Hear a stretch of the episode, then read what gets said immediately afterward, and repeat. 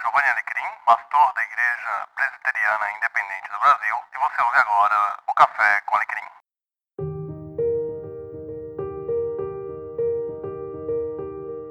É domingo.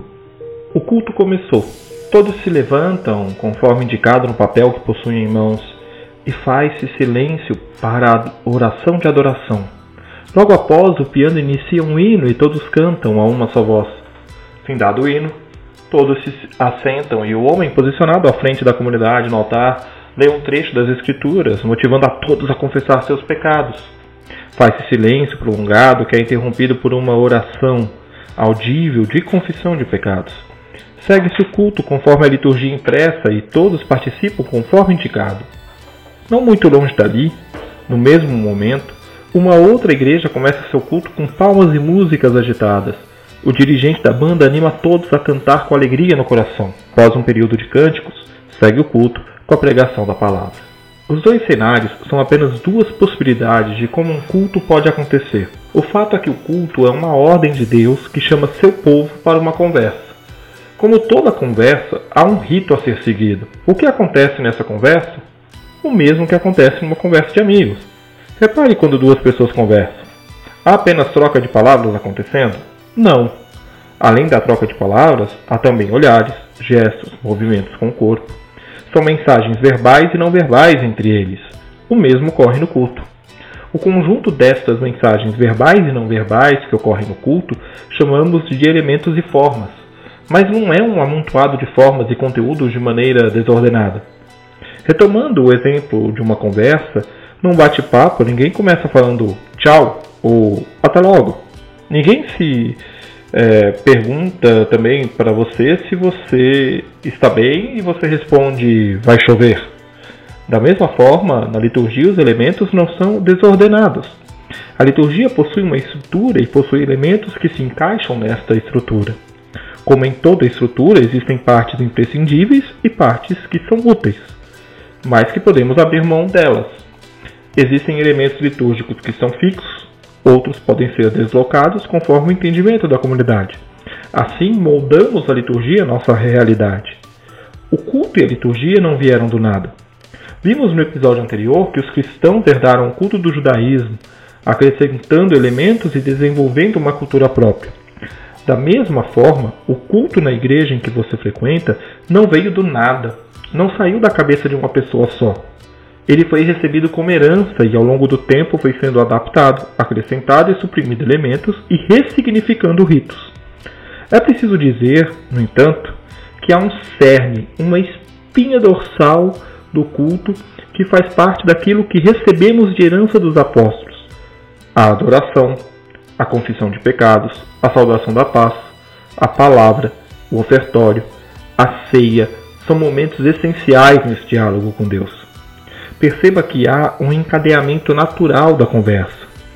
Primeiro, chegamos como povo ao templo, ou casa, para cultuar, e diante da grandeza e poder de Deus, nós o adoramos. Ao adorar a Deus por sua natureza gloriosa, nós voltamos os nossos olhos para nós mesmos e percebemos nossa natureza pecaminosa. Logo, confessamos nossos pecados.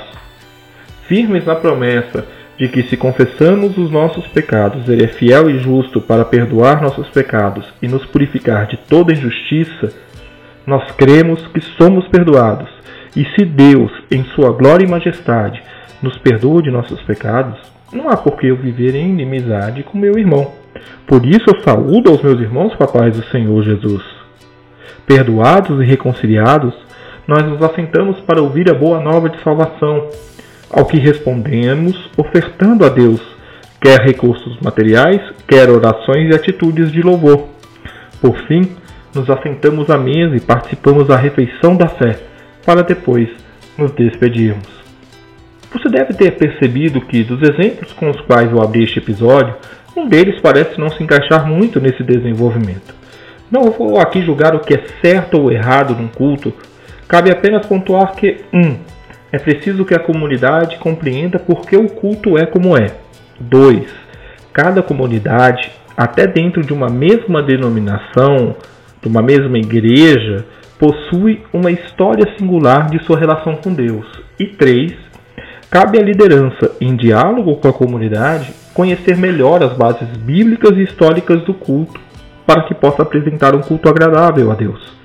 Para que se, se chegue a isso, no entanto, é, e aí encerrando este bloco introdutório da quarta temporada, é preciso saber o porquê vamos ao culto. E é sobre isso que nós vamos conversar no próximo episódio.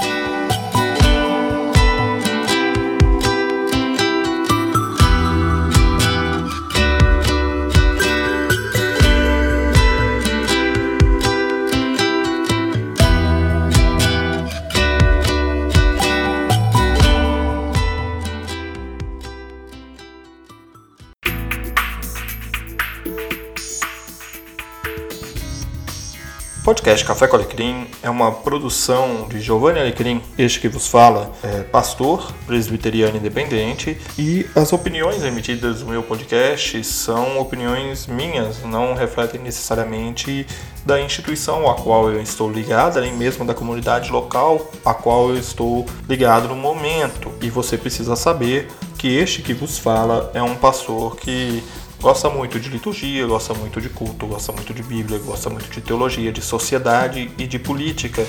E por isso você vai encontrar neste podcast diversos assuntos sendo tratados. Lembramos também que o Café com Alecrim, tanto o podcast, quanto o canal do YouTube, quanto os textos publicados no Medium, fazem parte da Podosfera Antifascista, um grupo de produtores audiovisuais que se unem contra o fascismo. Junte-se a nós, você produtor de conteúdo. Um grande abraço, fique com Deus e eu espero você no próximo episódio.